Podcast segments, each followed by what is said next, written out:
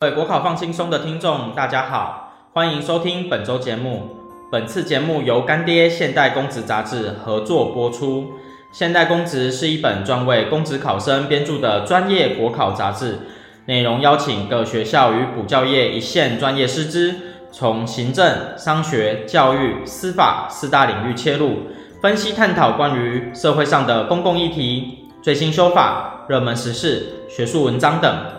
现代公职提供给有志公职的所有考生同学们更实际、更多元的参考内容与答题撰写时如醍醐灌顶般所需的素材。本期收听的听众有机会免费获得老师专为现代公职第八十一期录制的 Podcast，详细活动方式与获取办法，请参考下方资讯栏。接下来，让我们开始本周的节目吧。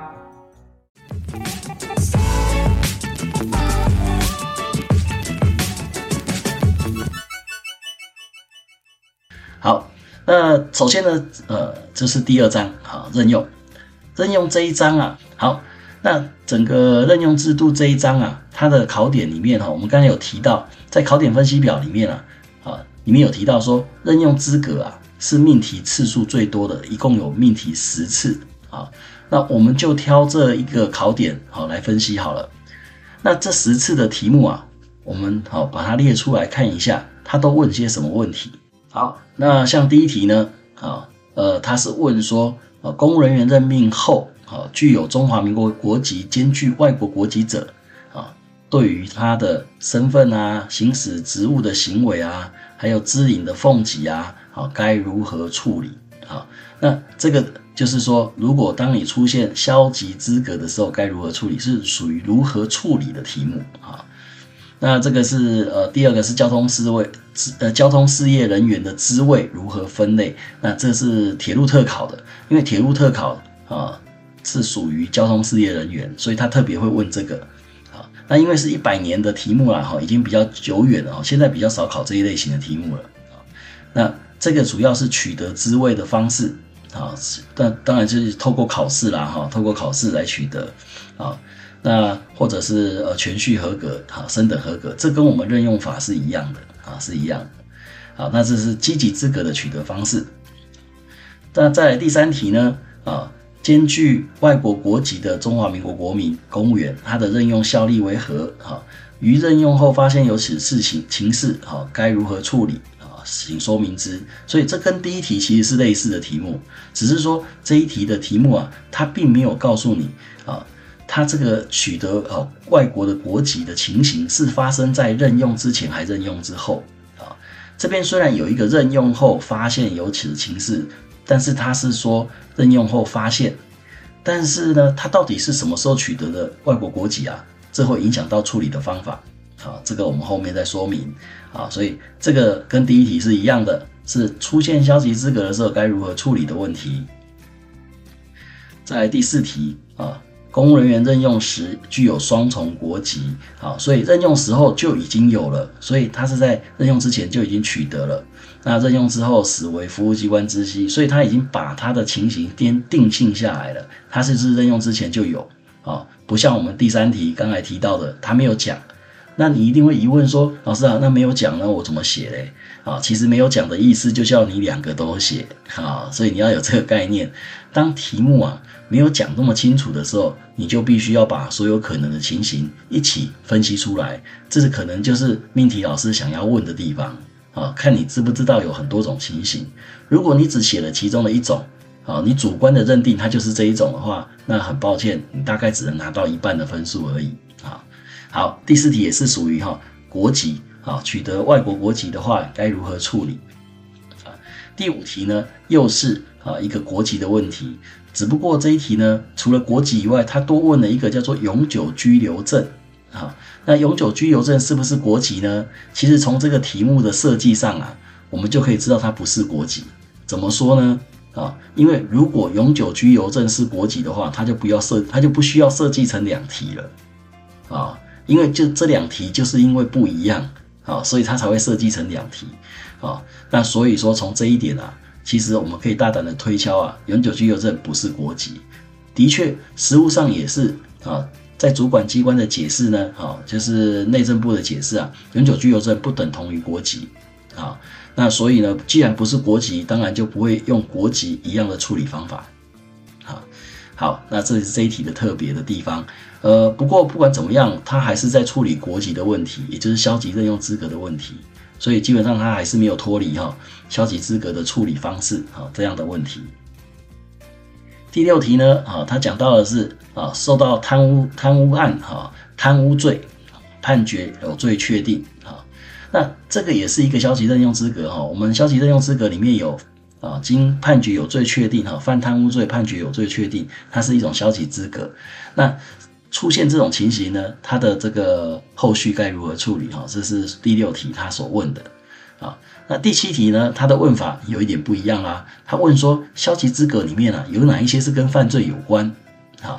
好，那为为什么老师说老师他他没有写消极资格？你怎么知道是问消极资格？因为他说有哪一些情形不得任用为公务员，这就是所谓的消极资格哈。因为有这些情形就不能任用的话，那就是消极资格啊，啊，不然是什么？好，再来第八题，第八题讲到的是说啊，他是上司哈。呃，原住民特啊是原住民特考及格，丧失原住民身份，那这个也是我们的消极资格任用法二十八条特别讲到的一个问题。好，就是他丧失原住民身份的时候呢，同时会丧失原住民特考及格的资格。啊，这个是他特别的规定。啊，那所以呢，他才会有后面撤销其任用这个问题。啊，撤销其任用的问题。那还有他这个奖金的部分该如何处理啊？这个就要依照我们任用法二十八条的第二项跟第三项哈来规定来来处理。前面的也都是一样，二十八条就已经很有很明确的规范了，所以我们就把条文引述出来啊，并且正确的来适用它，就可以知道结果是什么了。在第九题呢，好，又是一个有其他国家国籍的问题，好，该如何处理？好，那在第十题，好。第十题呢，啊，他是因为被判有期徒刑，啊，被判有期徒刑确定，啊，但是没有受到缓刑，没有受到缓刑的人呢，啊，有期徒刑确定，没有受到缓刑的人就是属于一种消极任用资格，啊，那按照这个任用法二十八条的规定，这个人就要被免职了，啊，就要被免职了，啊，所以第呃第十题呢，他讲的是哈有关于哈这个被判刑啊，但是没有受到缓刑宣告的人啊，他的后续处理方式是什么？啊，这是第十题的问题。好，上完这十题的题目啊，你大概可以归纳出这十题考了哪些共同点呢？第一个，消极任用资格要很熟啊，因为老师刚才讲了，除了国籍出现很多次以外，哈，还讲了一些比较特别的，比如说犯罪啊，比如说被判刑啊。这些都是属于消极资格，所以你任用法二十八条的消极任用资格啊，一定要非常熟悉啊。它的要件是什么啊？还有啊，下一个就是当出现消极任用资格的话，应该如何处理？处理的情形它分很多种哦。好，你的消极资格出现在之前还是之后？你的消极资格是哪一种啊？是不是国籍的问题啊？还是其他啊？那处理方法都不一样啊。这都在好任用法二十八条的规范内容里面。啊，所以你要必须把这个条文呢记熟，而且还要正确的解读它哦。因为有些条文啊，规范的哦，它讲的不是那么清楚啊，模棱两可。但是你要正正确的去解读它，你才有办法应用在题目上。好，那知道了呃，我们的这十题啊都怎么考之后啊，相信呢、你对于准备上啊，大概有一些啊呃这个理解跟啊有一些想法了。啊，说哦，原来是去看题目，他大概怎么问啊？那所以呢，我们就归纳出我们准备的重点应该要放在哪里？诶，的确就是这样子哦。啊，这样就可以哈，事半功倍啊，事半功倍啊，可以节省你很多的时间啊。好，那我们挑一题来看看哈。啊，这个光说不练哈是假把戏啊，我们就挑一题来看看好了。中华民国的人民犯罪，哈，于哪些情形不得任用为公务人员？哈，请说明之。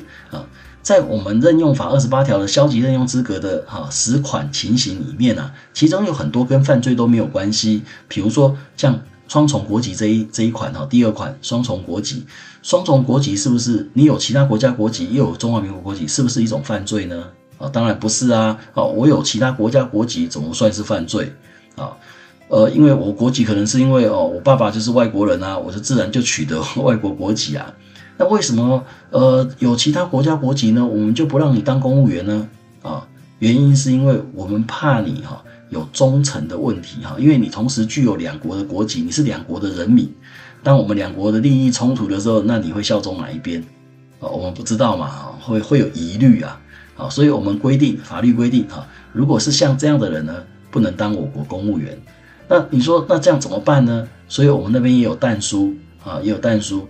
如果你愿意放弃啊其他国家国籍的话，哎，你就可以当公务员了啊。所以他有但书啊。你如果愿意放弃的话，我们还是继续任用你啊。好，好像这个就不是犯罪。那我们二十八条里面呢，到底哪一些消极任用资格是属于犯罪呢？这边老师的答题要领就写到哈，任用法二十八条第一项各款的消极任用资格中，因犯罪而构成的要件哈有四种，啊，那这四种呢，我们等会回答的问题，我们就以这四种犯罪的形态作为标题，啊，那分别去讨论各个形态的原则以及啊有没有例外，好有没有例外？那如果呢你可以记得起来主管机关的函释的话，诶，那更好。好，会有更有说服力，因为你可以引出主管机关的解释，那更有说服力。那如果没有办法引出函释，你只要把函释的内容的意思写出来，诶，也可以足以拿到及格的分数啊，这样就够了。好，那我们来看一下回答的内容大概要包含哪些哈。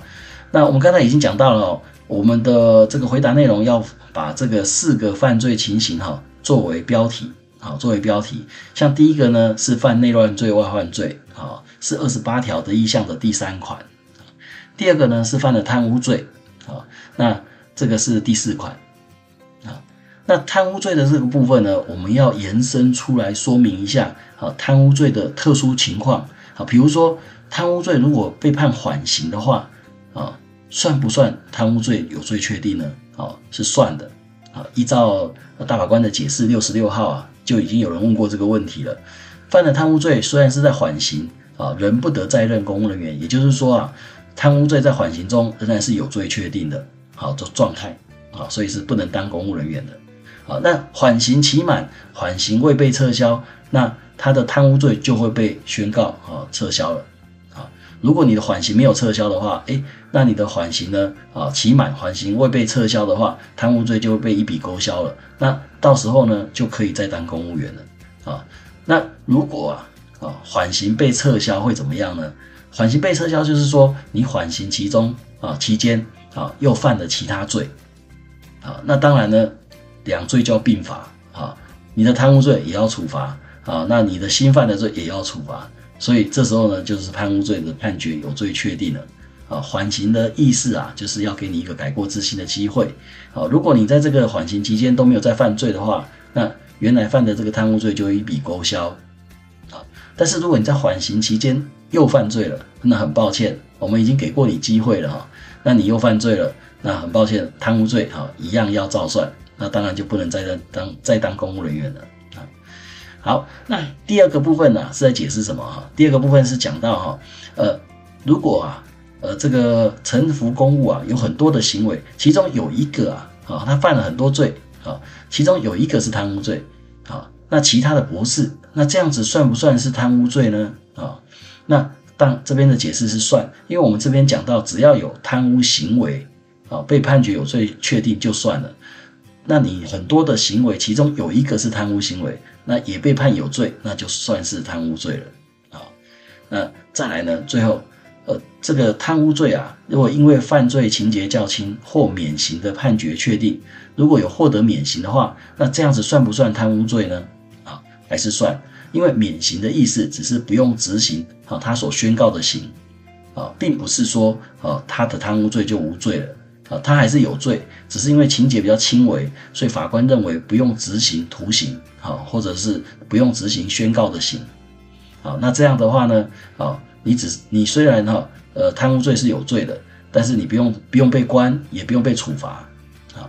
不过呢，就我们当公务人员而言呢，你只要是有贪污行为判决有罪，哪怕你后来没有被处罚，也是一样有罪。好，所以就不能再当公务员。好，这是针对呃这个贪污罪的这个部分哦，有这么多的一个解释，那我们都要把它补充上去，啊，这样子你的答案才会完整。好，那犯前两款以外之罪，就是除了内乱罪、外患罪、贪污罪哈，那其他的罪判有期徒刑以上刑的确定，那未执行或执行未完毕，那如果受缓刑宣告就不在此限，这是犯了其他罪的话啊。那第四个是褫夺公权尚未赋权。啊，褫夺公权呢？啊，从裁判确定时发生效力，从判决确定开始呢，就构成了不得任用为公务人员或应予免职的情事。好，所以这是銓叙部针对褫夺公权这一项啊，啊，特别做的解释，从判决确定就发生效力了。啊，因为它后面呢，后续呢，可能呢有其他的主刑的部分啊，褫夺公权是从刑。啊，那这个从宣告开始就生效了。好，从宣告开始就生效了。好，好，那以上这四个啊，是任用资格哈，呃，这个消极任用资格里面呢，跟犯罪有关系的部分啊。那有些同学会联想到哈，其他的部分，比如说啊，惩戒法里面呢有免除职务的处分，免除职务的处分呢，也是一样呢，啊，是不能再当公务人员。啊，因为它的附带效果就是终身不得任公职公公务人员啊。那有些同学会把这个写上去，那呃，他是觉得说，哦，因为被惩戒法院判决哈，惩戒判决啊，它不是刑事判决，它是惩戒的判决，判决免除职务的人通常是就是犯罪嘛，啊，通常是因为犯罪才会才会在惩戒法院被判决免除职务。可是呢，我们在惩戒的时候呢，哈，他的事由不是只有犯罪。他如果是他的行为会严重影响到政府信誉的话，他也有可能被判决免除职务。好，那这个影响到政府信誉的行为啊，其实有时候不一定是犯罪行为哦。哦，比如说，呃，这几年有一些公务人员呢，啊，他有婚外情的情形啊。那婚外情的话，哦，通奸我们都已经除罪化了，好，除罪化了。那顶多是配偶可以这个民事求偿啊，他破坏家庭嘛，哈，民事求偿。所以这个严格来讲哦，他并不算是一个犯罪，好，但是因为他这个行为不检啊，导致机关的名誉哈受到损失的话，那他一样可以好成为惩戒法院的啊惩戒判决啊，那这样的情形就不是属于犯罪了，因为我们今天这个题目啊，主要是指犯罪，犯罪的话，就我们一般的理解，应该是触犯了刑法上最章的罪，好，那所以我们就以这四点哈。作为这个回答的主轴，那免除职务这个惩戒判决呢，我们就不特别哈呃放进来了啊，因为我们的消极任用资格里面呢，还有一个是呃受承受到这个免除职务的惩戒判决啊，那我老师这边就没有再好用这一个，因为惩戒判决不见得是一个犯罪行为哈，不一定啊，哈不一定，当然大多数是，但是有一些情形下不是，为了避免哦，岳军老师啊他觉得嗯。这个把这个放进来的人可能是理解错误哈，所以呃怕被呃扣印象分数哈，所以我们还是以啊最狭义的哈犯罪哈呃的理解哈列出这四点就好了啊。那至于其他我们呃消极任用资格一共有十款啊，任用法二十八条第一项有十款，其他的六款哈基本上就跟犯罪没有直接关联啊，就跟犯罪没有直接关联啊，所以我们就不列进来，好就不列进来。好，那以上哈这边是啊第一题老师挑的一个题目，所以看起来不会很难嘛，哦很简单。但是这一个题目呢，我们从前面啊列出来这十个题目上来看啊，应该就是哦属于这个命题比重最高的一题啊，命题比重最高的一种题型啊，哈应该说题型。